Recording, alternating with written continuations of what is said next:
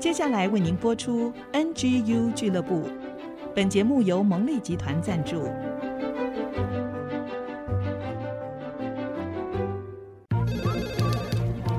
分享职场经验，找寻支持力量。NGU 俱乐部，高美祥、黎元月主持，陪你一起 Never Give Up，点燃永不放弃的热情。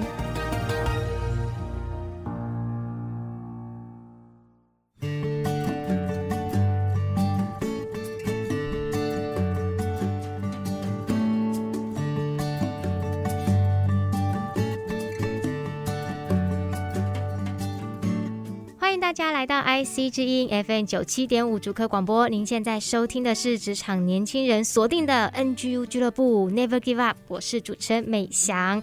今天是三月十四号，你有收到巧克力吗？如果现在还没收到，那你就拍拍自己的心，你很棒，安慰一下自己。但是呢，你可能可以从另外一个场景来收到哦，因为 NGU 来带大家游元宇宙下集，继续为大家邀请到的。呢是跨界思考的作者，也是跨界原私塾的创办人陈永龙老师。大家好，还有我们 IC 之音的创意总监李志昂。啊，大家好。好，我们其实已经去过三个元宇宙的点了。老师，我们今天就要来到这么美丽、这么漂亮，还有直升机耶！这个地方是哪里呀？这里是 Sky Hotel 天空酒店。哇，这个如果现实中要去，这个花不少银子吧？而且我们可以自己开直升机过去。而且这是科幻版的直升机，绝对不会失事，不会掉下去。对对对对对。哦，这个感觉真的是让人家就好像如临现场，甚至还有那种风声，对这个场景，然后这样走进去，整个是沉浸式的体验呢。老师，你可以跟我们分享一下，那这个元宇宙对新世代带来哪一些变革呢？好。第一个，我们最常说的叫做沉浸式的体验。嗯，另外一个就虚拟化身，英文就是阿凡达嘛。嗯，然后很多人都以为说到元宇宙的沉浸式体验一定要戴 VR 眼镜。我提到说，确实如果没有 VR 眼镜也可以进元宇宙，但是沉浸式体验感消失了。嗯，那问题就是 VR 眼镜也有分，一种是它必须要跟电脑连上线的，我们叫 PC based。VR 眼镜，可是现在已经进步到是独立的 VR 眼镜，也就是说，我今天戴着我的 VR 眼镜，我跑到外面的公园，我跑到海边，其实戴着我就可以感受一秒进入。对对对对，所以这个是有关 VR 眼镜这几年比较大的突破。嗯，而且因为 Facebook 使用的人多，所以他故意用低价促销，所以现在。VR 眼镜的厂商压力都很大，因为不见得每一家都有办法低价，因为那投入成本高。嗯，但是也因为使用的人多，我相信它慢慢科技跟晶片上的成熟度也会让我们成本会降低。嗯嗯，对，嗯，其实我也会马上想到说，像我们以前去游乐园啊，去影城啊，都最喜欢去排那种。四 D、五 D 的那些游乐设施都大排长龙，就很享受在那个里面啊！我还记得我还跟钢铁人一起去拯救世界过。对，我觉得其实人就是非常喜欢跟享受在这样的体验当中，而且这样的场景又可以在生活在各个职场中来应用出来，是不是？老师，你可以再跟我们介绍一下它这些模拟场景的应用呢？好，我先讲一个，很多人以为说我可能以前是很爱玩宝可梦才会很快进到这里来。我坦白跟各位讲哦，宝可梦。旺的那一两年好了，嗯、我完全不玩。是，可是我有一个很好的习惯，我不玩，我不会去鄙视玩的人，是甚至我会去探索 AR 可以用在 education，AR、嗯、用在教育做什么。同样，我也是完全不打动漫的人。嗯，但是我这一次在我的 VR 眼镜里面装了一只撞球，因为我在大学很爱撞球，而且我撞球功力很好的。哦，真正会撞球的人，等下听我讲这几句话就知道，因为一个母球要去撞一个色球。撞完以后，你这个母球可以定杆，嗯，留在原地，嗯，可以拉杆退回来，对，可以推杆往前跑，可以往右旋，叫做插赛，插赛的哈，就是这个都有物理学的东西。我发现他们 VR 眼镜里面有一个叫 Black Hole Pool 黑洞的球台，非常的拟真，非常的真实。嗯，我曾经跟我儿子在玩这个的时候，我跟他讲说，大概你只要练二十分钟，我教你几个按钮会以后，好好练一两天，大概就是你真实世界的实力。嗯，那我现在都是晚上累的时候，我就找他，大概出来玩一个小时，找 AI 出来对打。昨天晚上刚跟 AI 又十比零痛宰。所以各位，我在这一次里面也感受到，第一个，我沉浸在撞球间里面，不用担心有人抽烟，不用担心有人拿棒球要打我，也不用担心酒醉，然后老婆也不会说你又跑哪里死哪里去，因为我就在家的客厅。但是我的几个动作，我老婆就会说。又在撞球了，那另外我还有装一个运动游戏，叫做 VZ Victory，这个 V VZ Fit 是一个飞轮游戏，就是我只要两手拿着 VR 的握把，然后我就会前进。那我可以选布拉格，我可以选。托斯卡尼尼，然后我可以选巴黎，我也可以选花东海岸，但这个可以让你消耗卡路里。嗯，那像有人骑脚踏车的过程里面，在家里面就直接看到国外的场景一样，这个都非常有沉浸感，但真的让我们传统很多。无聊的事情在运动上面变得很有趣，至于教育训练，其他东西就更多了。嗯，是是，其实台湾是撞球王国。嗯，呃，我是从那个赵峰邦拿到世界冠军的时候就开始看，然后我们出了好几届的世界冠军。其实就让人很期待元宇宙，因为以前赵峰邦办过一个活动，叫做“世界球王陪你敲一杆”啊，好像是你要参加一个什么活动，你就有机会跟这个世界球王一起打一次撞球。嗯可是我相信在元宇宙，说不定可以世界球王当你的家教，陪你敲几十杆。是是是。他真的很棒哎，而且我觉得自从疫情时代来了之后，大家就开始渐渐的适应这些线上的方式。但是我们现在透过元宇宙把它更升级，应用的层面更广，甚至就可以开创很多新气象，对不对，老师？对。像今年春节的时候，麦当劳就在那个我们介绍的 Spatial 空间做了十二生肖的配合中国农历年，然后你进去就可以贴个类似那种幸运符 Sticky Note，就是那个便利贴，写上新年快乐等等。那非常棒的，就是让大家觉得说他已经进入元宇宙。那如果你是卖商品的，你说现在的 Outlet 或者是现在的 Shopping Mall，我们都是上网去看照片，现在不是，他会可以看到。冰淇淋在旋转，可以看到那个汉堡旋转，可以看到鞋子旋转，再决定要不要下这个单。所以我常说，它立体了我们网络的商品，也动漫了我们的所有的场景。嗯那我们教学的更神奇的，我们教学像我们今天三个人在这里，我今天假设有投影片要临时要播，它全息投影就出来了。我可以调两个荧幕分分享我们两个人的桌面电脑，我这边可以调出第三个是白板，我甚至我的手机可以在这个地方，我都有录这个影片给大家看。我录影片都是我亲自操作后就留在网络上给大家看，那就是真的是沉浸式的，我把它叫多次元的教学空间。那另外一个是 Facebook 本身就有推一个叫做 Horizon Workrooms。那那个 War Room 里面有非常棒的大白板、大电视墙，然后你可以随时选择你场景。但是我们所有的会议过程里面，就真的跟现场在讨论是一样的。是，我觉得那个真的会对会议跟教育。产生非常大的变革。是是，听到老师的分享真的非常棒哦。很多人讲到元宇宙啊，也就想到动漫啊、游戏啊等等。可是我觉得老师开启另一扇窗，就是在会议啊，在教育各方面的应用。但是我想帮我们听众问一下，是因为我们很多听众朋友不是动漫挂的，是 OK，他们是那种。很有质感的，对，深度旅游，然后对于什么古迹艺术很感兴趣。对，那元宇宙对他们啊有些什么样的帮助呢？我有准备，在我今天的最后一个部分，你假设你对《清明上河图》有兴趣，嗯，你打开《清明上河图》，你会发现你人在里面，你可以选任何一个场景，嗯，那万里长城。那有宗教信仰的人想去耶路撒冷，嗯、想看红海，对不对？嗯、那现在很多人已经在把地理、历史跟宗教的时空转移到元宇宙。我今天想要去看诺亚方舟，嗯，我们就上去，而且我们的 Engage 里面就有铁达尼号的船。哦，真的。你想去万里长城，你想去莱茵河，你都可以去。所以这里面其实真的很好玩的。我觉得未来在教育里面。只要牵涉到地理历史的场景，尤其是不管佛经圣经都一样，嗯、这里面会跟教育会结合的非常紧密。嗯、我觉得整个是穿梭古今的感觉，对对对。对哇，好像那种小说跟科幻电影里面的，就是要然纸上那样子，欸、让你整个进去。那就像老师之前分享到的，你的效能的提升哦，哇，是之前的好几倍了。我有一个聊天室啊，我在里面放了鱿鱼游戏的一二三木头人那个娃娃，然后也放了一个机器人在那里，会常常跟你打招呼，你就不会觉得很无聊了。哇，这真的是非常的惊人哦！我是想到是说，我们可以跟那个。出埃及记的那个电影一样啊，走到以色列的红海，不是只看那个海浪啊，是可以红海分开。走进去，然后你放一百只魔杖，看哪一只能够。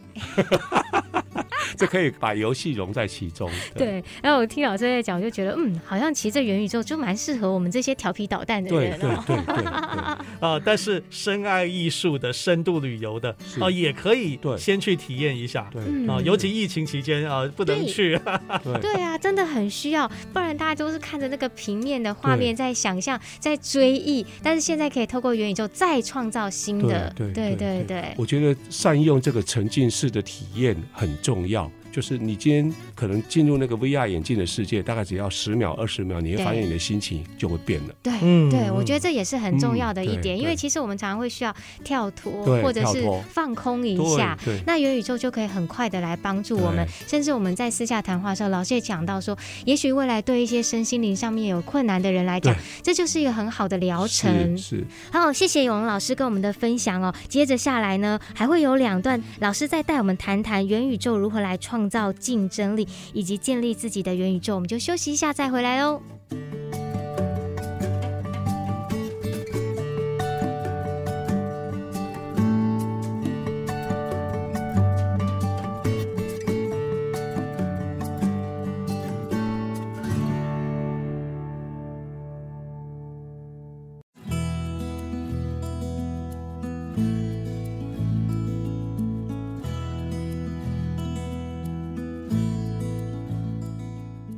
欢迎大家再次回到 IC 之音 FN 九七点五主客广播。现在进行的节目是 NGU 俱乐部，我是美翔。继续为大家邀请到的呢，就是跨界思考的作者，以及跨界原私塾的创办人陈永龙老师，还有我们 IC 之音的创意总监李志昂。是的，你有跟上了吗？跟我们一起上到外太空了吗？老师，我们现在这个场景是在太空站里面呢。对，我们今天用的是我们台湾未来式公司的 Go XR 平台里面。里面的太空站是哦，来到这边，我真的会让人家想说，哎，到底说要有哪一些人才，哪一些能力，我们才能够来到这边做这一些元宇宙里面的事情啊？是在我们第一集其实就有提到说，可能 VR 眼镜或是进入 AR 宝可梦那个扩增实境会是重要的。嗯、其实元宇宙你真要进入这个领域，一定要留意几个关键字，除了刚刚讲的虚拟实境的 VR，嗯。扩增实境的 AR，嗯，那中间还有一个把这两个混搭的，叫做 Mix R MR，嗯，混合，也就是说不特别强调实或虚，也不特别强调从实到虚还是虚到实，而是你交错运用就是一个 MR。嗯，那现在科学家他认为。除了这三个可能还不够，因为我们科技永远会创造我们想象不到的下一步。那未知数就是 X 嘛，早期我们有一个叫 X 档案嘛，那数学里面未知都用 X Y 嘛，所以它叫 XR。那当然这里的 X 就是 extended，是一个延伸，嗯、我们台湾翻成延展式的实境。嗯、那这些东西，我想你们如果有兴趣，这都是新技术。VR、AR、3D model、建模等等，对，那这些在现在的我们上次提到说 IKEA 的建筑，或者是刚刚提到说能源电力的，或者是飞机航空的有危险性的工作里面，或者是因为要换场景、要设计、要浪费很多的资源的过程，VR、AR 就可以扮演帮我们省力，而且提前看到那个景象的概念。那这都是未来的科技需要的人才。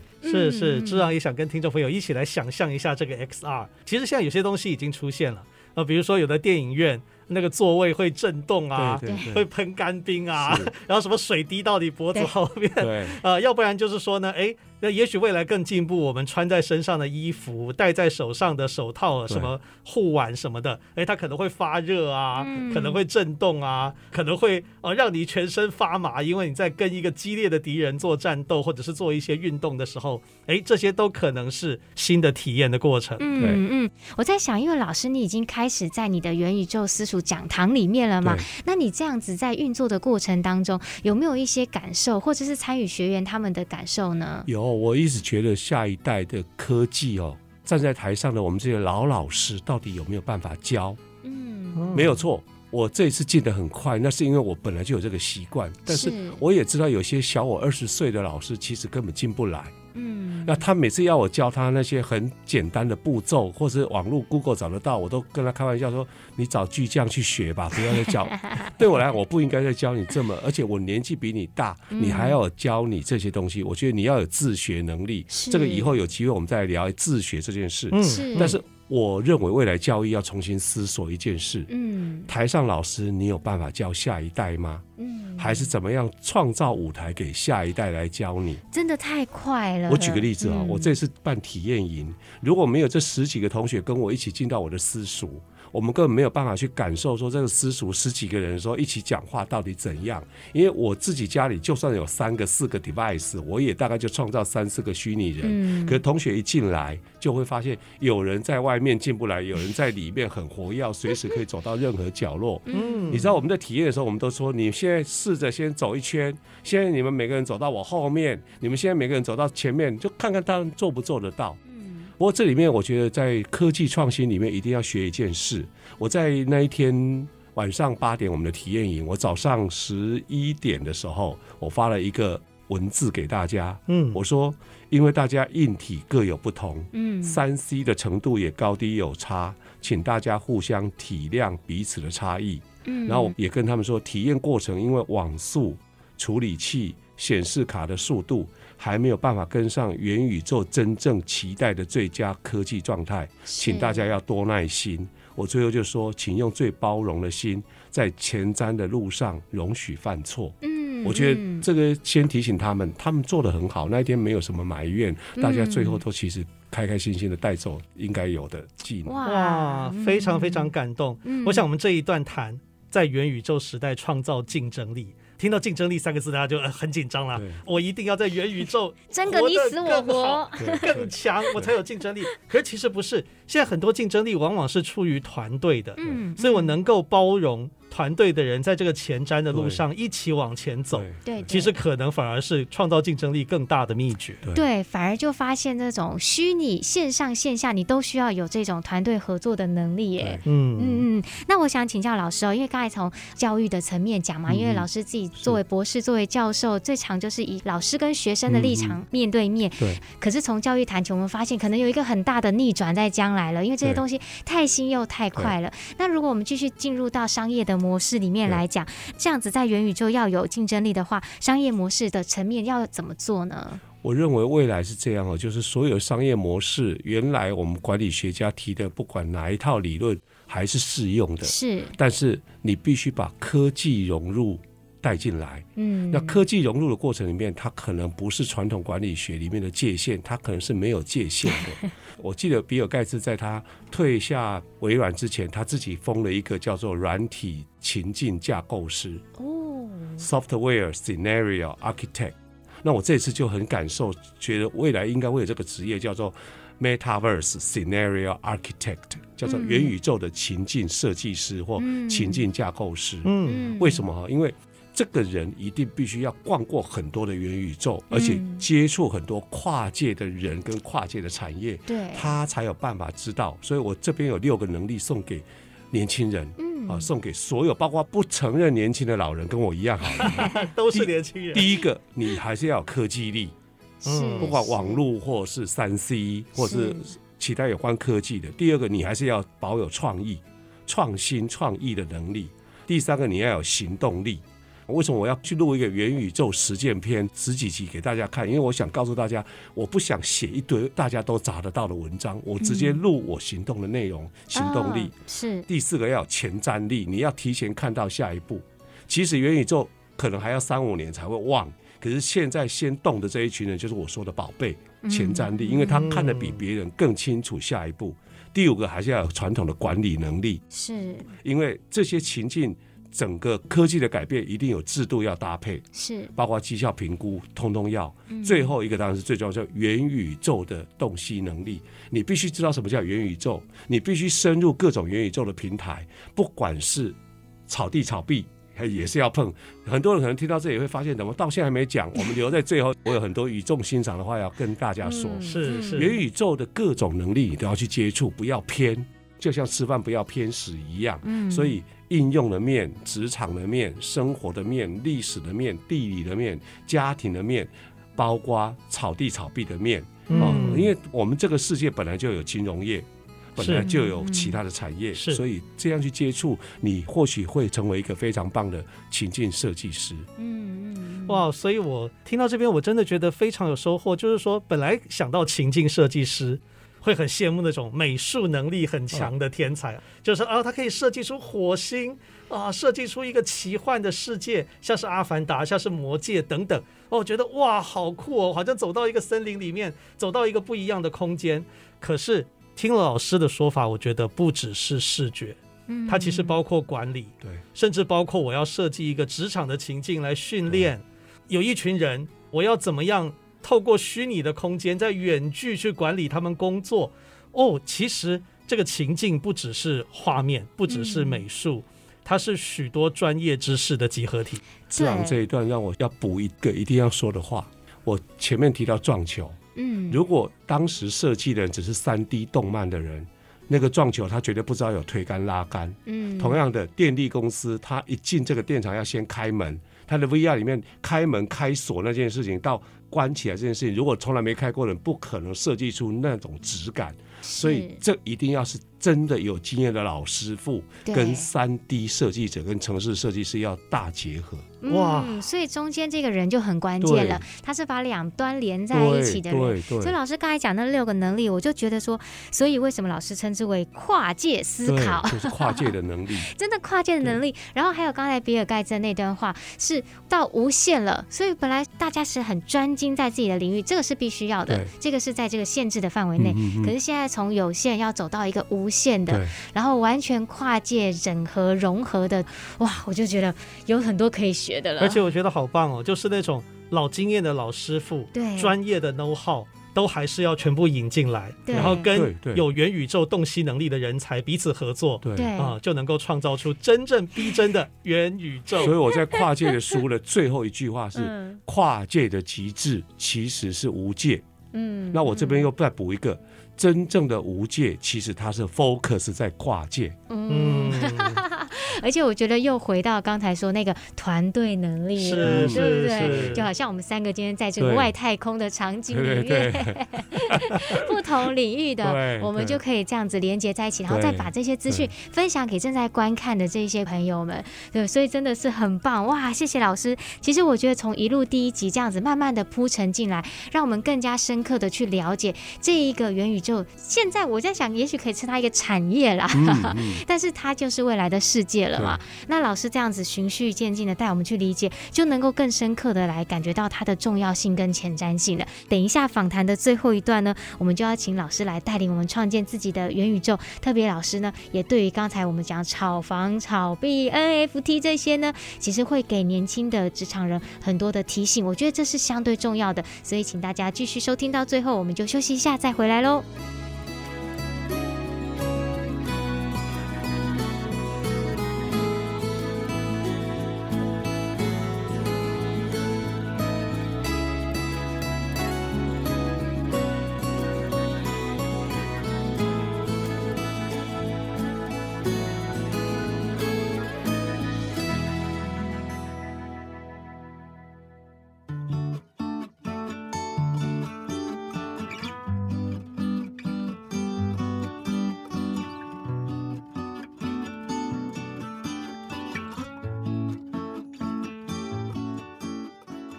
大家再次回到 IC 之音 FM 九七点五 NGU 俱乐部，我是主持人美翔。我们的节目呢，每个礼拜一晚上七点到八点，大家下了班之后呢，要来补充这一整个礼拜的职场力，就要来收听啦。重播呢是每个礼拜天中午的十一点到十二点。今天呢，我们继续为大家邀请到的是跨界思考的作者，也是跨界原私塾的创办人陈永龙老师。那永龙老师其实透过两集的时间来跟我们分享。带我们认识元宇宙的基础，还有一些观念哦，甚至呢，到这一集来谈到元宇宙呢，在未来会有什么新的契机，在职场上要怎么样跨界，怎么样有团队的能力哦。那最后一段呢，老师有一些语重心长的话要来分享，那我们就请老师来跟我们谈一谈创建元宇宙跟他对元宇宙的一些看法哦。哎，现在既然大家在这个飞机上啊，哎，难得我这身高做不了空姐，今天可以来服务大家要咖啡。or 是是，我们现在在一个空中巴士、飞机机舱的场景里面，广播的听众也许看不到啊，但是我们一定可以想象。对啊，那美霞好像你没有办法当空姐嘛，对不对？没办法，而且现在坐飞机要隔离十四天，谁要啊？我可以帮你拉高一点，身高拉高一点，对对对，鼻子也要拉高一点。啊，但是我们在元宇宙就都可以体验，对，对对真的是很好玩哎！陆续下来，老师带我们到好多地方，嗯、去各个国家，甚至到外太空，然后现在坐在飞机上这样子畅谈哦，哇！老师，那如果大家也想要拥有自己的元宇宙空间，要怎么开始，怎么做啊？好，我先把第一集一开始我们有提到说，元宇宙是我 in the internet，嗯，不是只有 view content，嗯，那我自己对元宇宙有两个很简单的抓住的核心，第一个。我希望我们的元宇宙，你可以想象它是超越现实的宇宙，也就是你有多一点想象力的宇宙。嗯，刚刚你提到说不能当空姐，我们就到上面去当。嗯，然后搭飞机又怕失事，然后又怕戴口罩，又怕又怕下去要隔离，这边都不用。嗯，超越现实。对。第二个是要能够做到虚实交换，互相成就。嗯，我所谓的虚实交换，就是我们实体人没有上去，元宇宙也是空的。可是我们到那边做的事，要能够成就我们实体世界的竞争力，不管在职场或生活。就像我刚刚提到说，当我想象我已经到了台北，结果还是没到，那就没有成就实体。可是如果今天我们三个人的广播，我们三个人在不同地点，我们都成就了今天这一场广播的完成，那就是真的成就。所以你们可以去思考它的应用。那我前面有提到说，DIY 你可以先找三个平台，一个叫 Spatial S P A T I A L，一个是 Go XR。一个是 Engage，E N G A G E。嗯，如果各位真的特别还有兴趣，我们现在还没有进入所谓的区块链那一块的时候，有关协作、会议、教育或者是教室，还有很多可以用的，包括多元宇宙 （Multiverse）、大荧幕 （Big Screen）、Immersed，就是我们说沉浸式的 Immersed，Meeting，M E E T，Meet in VR。大概我玩过快二十个，这里面十几个都是非常棒的，而且有些完全免费就可以先去体验一下。嗯，啊，如果有兴趣的人，尤其是当老师、当讲师、当老板的，常常有各种远距会议要做的时候，又不喜欢只在 Room 上面、呃 Line 上面的时候，Google 上面可以用这些。嗯，那我现在就来进入今天一个主题，就是。我们在元宇宙的世界里面，很多人你会发现他嘴巴讲的都是 blockchain 区块链，嗯，Bitcoin 比特币，对，然后 decentralization 就是去中心化，是。其实有一些网站你会发现，他的文章只要绕着这些，包括以太币，包括 NFT 非同质化的代币，是，包括 smart contract 智能合约。会绕着这些的，大概都是在谈数位货币跟谈加密货币，呃，或者是。怎么赚大钱。对对对，大概是这一块。但是我曾经做过一个实验，嗯，我把 BBC、CNN，然后纽约时报这些主流媒体的谈元宇宙的文章，把它 copy 下来放到我的文字分析器里面，你会发现，不是所有人只要元宇宙都碰这些关键字，嗯哼，有些人碰的就是我们说的 avatars、immerse。VR headset 就是头套空间，Infinity 的 Space，然后 Multi Environment、Virtual Screen、Virtual World。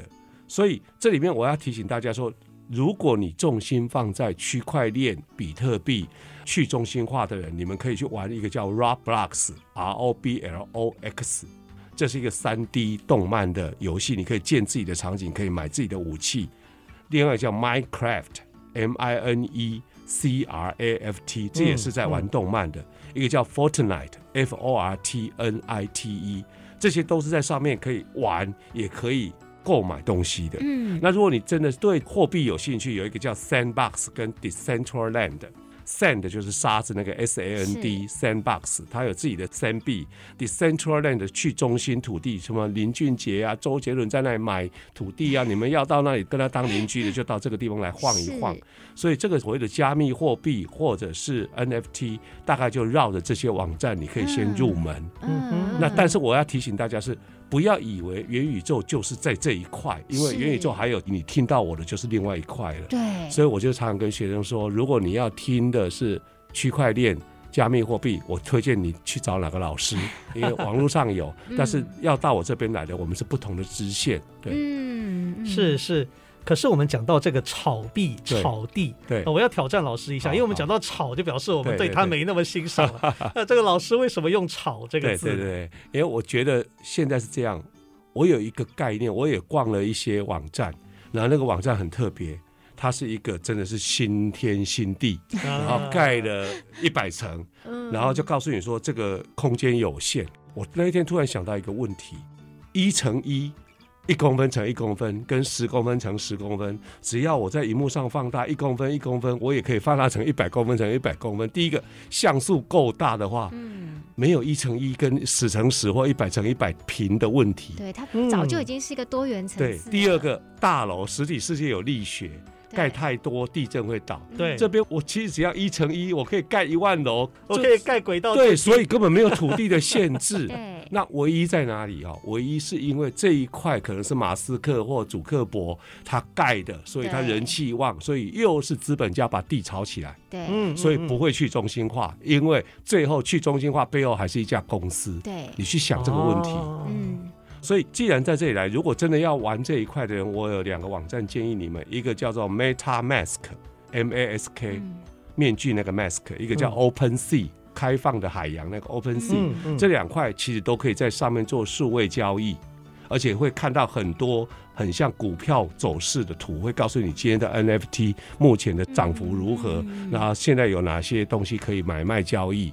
如果你们有兴趣，可以从这个虚拟土地、数位资产、数位货币来。嗯，那我去也可以看得出风险跟收益的机会嘛？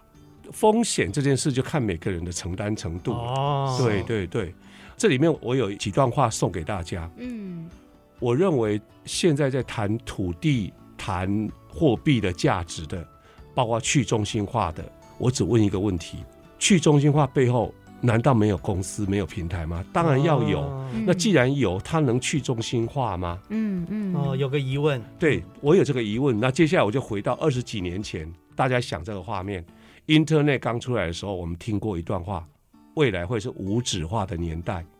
我们今天是不是现场都还是印东西呢？嗯。而且台湾。以永丰宇来讲，是早期是造纸的，对，现在都开银行了。你觉得它是无纸吗？它是转型吗？不是吧？是因为赚更多吧？变纸钞。第二个，我们讲去中心化，Internet 出来就谈去中心化了，你记得吗？网络二十几年前网络出来的时候，告诉你说以后不会有中介公司，没有中盘商，农民的水果蔬菜放在网络上就不会有剥削。嗯，现在不还在剥削吗？嗯，我们没有蛋没有菜，不就是这样吗？嗯嗯。然后每个人都会成为网红，不再有经纪公司了，有吗？还是经纪公司决定谁当网红吗？嗯。另外又说大数据、顾客关系可以了解顾客。疫情期间，如果我们都那么了解顾客，为什么疫情还是大家过那么惨呢？嗯嗯。然后接下来说 YouTube 发我点赞就可以分红，我们有多少人在 YouTube 分到一毛钱？嗯，超少的，听说那个比例。还有，我们又讲说未来有了 Internet 组织会扁平化，我们扁平了吗？嗯。所以我最后只有一个结论了：只要有掌权者，就有自私。嗯。只要有自私，有人就会犯罪。嗯。所以。人世间所有的罪，在元宇宙依然会发生。是，那除非你跟我一样是完全没有股票的人，我就完全不在这个世界里面。所以我也必须跟大家讲，我是一个没有股票的人，所以我不去做这件事。嗯，那我带给你们是因为我愿意提醒你们一些事，嗯嗯，但是我不会变大富大贵的人。可是上帝给了我现在足够身心灵的丰盛。嗯，同样的，我不玩动漫，但是我一样进到元宇宙，带大家进动漫。嗯，我的意思，我想提醒大家，你可以在乎什么，但是不要去鄙视你不在乎的事情，这样就好了。是，我觉得老师的分享很客观哦，而且在我们去看的是很多事情它背后的本质。元宇宙是新的东西，我们将来可能还会有更新、更新的一波一波一直推出来。可是怎么样看这些事情？像大家现在在听元宇宙，最常听到就是这些 NFT 去中心化。可是老师却用一个新的眼光来帮助我们去了解，特别是给年轻人，因为年轻人一定是未来接触这些最大宗的领域，但是也是最容易在里面跌倒的一种可能性。对，可是借由老师这样子，他的人生的历程，还有他这段时间积极投入的参与，跟他对趋势。脉动的一些观察，更可以提醒我们的年轻人，甚至包含我们现在想要进入到这个新兴的领域里面，都可以做好一个心理准备，做好一个防护罩，让我们是有准备的来进入。所以我觉得老师的分享很客观，然后又提点到我们很多重要的内容。是，这样也有两点重要的收获，分成两句话。嗯、第一句是。投资的风险要看自己的承受的能力。对对。OK，第二句是元宇宙里面有很多事可以做，嗯啊、呃，非常前瞻性的、很有趣的，能够替自己未来创造更多竞争力的，我们应该多方的去尝试。嗯嗯，哇，真的很谢谢永龙老师哦，很充实的把我们带入到元宇宙，而且我们是真的进到了元宇宙。是。最后我有两张图片，希望大家如果、嗯。会后愿意可以的话，自己再去找一下。嗯，一个是英文叫做 Metaverse Market Map，就是 Market 就是。市场市场图，它把我们前面提到的七个 layer 七个层次，嗯，相关的公司都列表非常完整。那这个会不断更新。对，Metaverse Market Map，另外一个叫做 VR Collaboration Tools，你只要输入虚拟实境协作的工具，就会有一些全球用在会议、用在训练、用在 VR、用在医学的所有的平台放在这个地方，嗯嗯、也会不断更新。我觉得这对大家后续延伸学习。会非常有帮助。哇，好棒哦！有吃有玩又有拿，哎，含金量超高的一个系列，真的好棒。那我觉得未来有机会，我们会继续邀请一些很棒的来宾来跟我们分享有关于元宇宙的内容。那我们这次呢，就非常感谢陈永龙博士，谢谢永龙老师的分享，谢谢大家，谢谢，谢谢志啊，谢谢。休息一下呢，我们再回到小月姐姐的追剧神器，让我们也一起透过看好剧来提升我们的职场能力。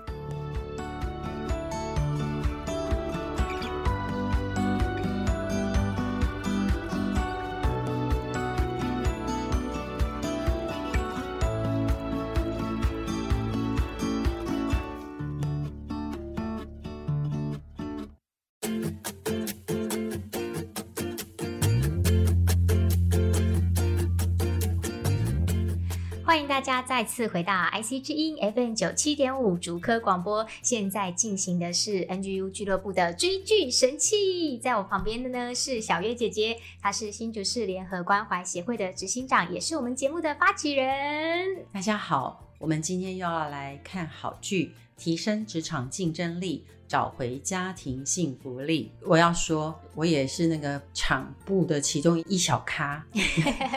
你们大家有没有发现，我们今天换了场景？对，我要讲，对，不止我们前几段到元宇宙，我们这一段也不一样了，继续不断的分享。我敞开了好多个景点。终于找到这个我们一致觉得是一个很美的地方，嗯，因为我们想要给我们的听众一个最好的一个录影的一个环境，嗯，也想要把我们最好的内容献给大家。是，所以请大家不只要收听，还要上我们的 YouTube 频道去观看我们的影片哦。对，小月姐姐，我们这个礼拜要来追什么好剧呢？哦，我今天追的这出电影啊。是我觉得真的以台湾人拍电影为荣，嗯，那他整个就是在疫情期间诉说了这种人的这种戴上口罩的关系跟感觉，嗯，好，所以他就讲这个《瀑布》这部电影。哦，贾静雯，对，嗯、这出戏入围了十一项金马奖，好优秀，而且贾静雯还得了最佳女主角奖，那我觉得真的是实至名归哈、嗯。那这出戏里面就讲一对母女。是他们因为疫情的缘故，因为女儿她的班上有一个同学染疫，而且这个同学就坐在她正后面。嗯，在这个过程当中呢，女儿连在家里都必须戴着口罩，因为怕妈妈也会染疫。嗯，那妈妈因为婚变之后自己一个人独立做单亲母亲，撑了很多很多年。嗯所以家里的收入啊，房屋的高额贷款啊，嗯、工作的快步调，外商公司啊，还有女儿进入青春期啊，等等，所有的高张都在疫情期间化为一个非常强的张力。母女一起在家里隔离，嗯、那母女一起在家里隔离的时间，可是因为女儿是青春期啊，说话非常的毒舌，嗯，那先生又背叛她嘛，哦，所以她整个人就开始进入一个失觉失调症，嗯嗯，那导演呢，他就用瀑布，就好像你的生命好像穿过瀑布的时候，就好像进入另外一个世界的那个感觉来形容这部电影。是，那整个过程我就不爆雷。好，那但是他就讲到说，又一波又一波的灾难，好像瀑布一次又一次的不断的冲下来，冲击你们的时候呢，整个冲击的过程，好像你的人生不断的被冲击，冲到东边的岸上，又冲到西边的岸上，那不断的被波及的时候，然后你的里面已经生病了，支离破碎的感觉。那你怎么面对外面的环境一直在变动？嗯，这时候你怎么办？嗯，这个导演因为他一直都得到国际的大奖，是前面几部戏讲的也都是家庭亲子的一个对话的戏。嗯嗯、那破这出戏，我觉得真的是现在我们后疫情时代非常推荐大家一起看的一个亲子戏。是那除了这之外，我觉得这里面的确有把很多很多身心失调的人的需要有表达出来。嗯，比如说。这个贾静雯所演的戏，他就跟对方说：“你可以不要再叫我加油吗？哦，你可以不要再问我说你今天好吗？”嗯，其实每一次的这样的问话，对对方都是加重一个重担感。对对对，就让他更有感觉，说你就是觉得我不好，对你就是觉得我需要再努力，嗯、那我就是不行了嘛？我好像车祸，我的里面被撞碎了。对，虽然外表看不出来。对，嗯、啊，其实里面的骨头都四散了，嗯，那种感觉，嗯，所以你叫我加油，就让我更觉得我更糟糕，嗯、就让我更低潮。嗯，我不破梗哈，但是讲到结局带来的一个，嗯、我认为它所带来的一个象征性，嗯，就是后来呢，妈妈终于经过很多很多的波折，终于情况比较好了，是。女儿又出了一个意外，嗯，但是呢，在这个意外当中呢。好像不断的被冲击的过程，总是选择不放弃、嗯、不逃避，是。选择继续在家这个角色上，嗯、家人这个角色上，嗯、终究会看见曙光。嗯，然后最后的结局比较是带到这个方向，是我觉得非常的感动，因为很不容易。事实上，这么多年，我们基督教联合关怀协会做了非常多的词汇工作，嗯、特别最近我们一直在推纸盒铺满，是我们所有来的这些捐款呢，我们都会为急难家庭来捐助。是，所以我也走进很多家庭的场景，走进很多家庭的困难跟需要的时候，我真知道很不容易。嗯，他们等于今天地震，明天。台风，下一次呃遇到什么撞击啦、土石流啦，是不断的被冲走的时候，他仍然说我要站立在家人这个角色上，嗯、这个选择是很不容易的。对。可是唯有这个选择，你最后才会看见曙光。嗯嗯，所以我在看瀑布这个故事的时候，从第一分钟到最后一分钟都非常的感动，而且剧情非常的紧凑。嗯，但是在紧凑里面又讲到内心很有深度的一个表达。嗯，那我也去看了一些。幕后的资料发现说，导演说他会拍这出戏是真人真事哦。他说是他的同班同学跑来跟他巴拉巴拉连续讲了好几个钟头的。然后他听了目瞪口呆，他说听的过程中他一句话都插不进去，嗯，然后他为这个真人真事而感动，他就决定要把这个故事拍摄下来，嗯，变成电影。这是第一个，我觉得幕后让我觉得很感动的。那第二个让我很感动的就是贾静雯，是他为了拍这出戏哦，搬出去找一个独居的房子住了超过一个月。哦，他说，因为他只要回家看到他的女儿很可爱，他的心就融化，他就忘了那个孤单跟悲伤的感觉。他知道这个妈妈非常孤单，嗯、你看她婚变，丢了工作，然后本来在外商公司是。高级主管收入很高，嗯、突然变成完全没有收入，然后没有办法控制自己的身心。嗯、哦，他视觉失调症嘛，所以他会幻听，他会幻想。嗯、那你想说，一个做主管的人，就是什么事情都掌控的非常好，计划、嗯、什么事都照计划走，嗯、然后每一天都有非常多的产出跟成就。可是贾静雯为了要表达那个孤单、那种无力，所以自己跑出去独居，嗯、那种。深深的无力感，好像那个身体这个机器、家庭这个机器、嗯、经济这个机器，什么都动不了了。嗯嗯。然后女儿才是高中哦，这个女儿更辛苦，还要面对失觉失调症的妈妈，对，面对爸爸的背叛。嗯，然后还面对家里的经济就崩盘了，嗯，然后他跑去银行去求银行呢，让他知道说到底家里现在的经济怎么样？哇，他们家就要被拍卖掉了，哇，那他怎么办？怎么自己一个人去卖房子？嗯，嗯，好，然后还差一点被骗。嗯，那最后怎么样把家里的经济控制下来？哇，然后怎么样跟妈妈活下去？是哇，这对一个高中生来讲太不容易了。但是我觉得有一个关键字哦，叫做活下去。嗯嗯，哦，就是不管你现在在哪里，一定要记得，只要你愿意站在家人的角色，只要你愿意活下去。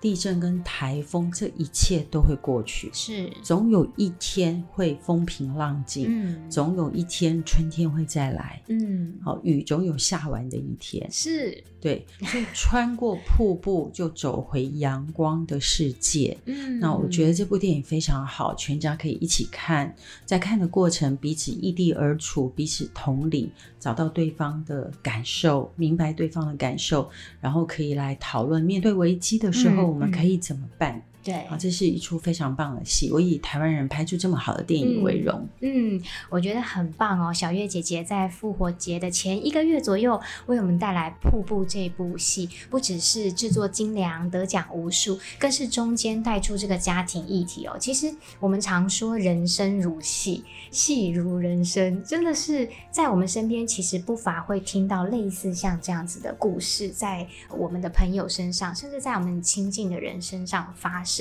但是我觉得，正是像小月姐姐讲的，就是持续的往下走，不一定是像想象中的那么光辉灿烂，可是总是会有乌云退去，阳光出来的时刻。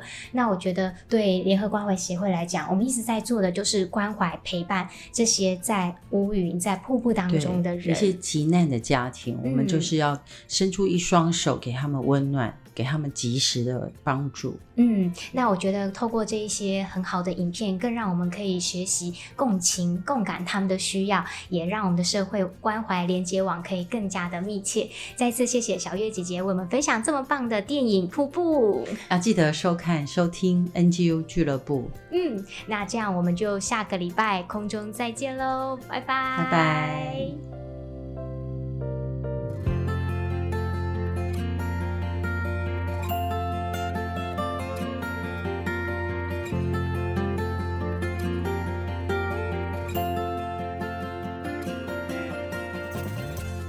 上 NGU 俱乐部由蒙利集团赞助播出。蒙利集团邀您一起在职场、家庭、人际上 Never Give Up。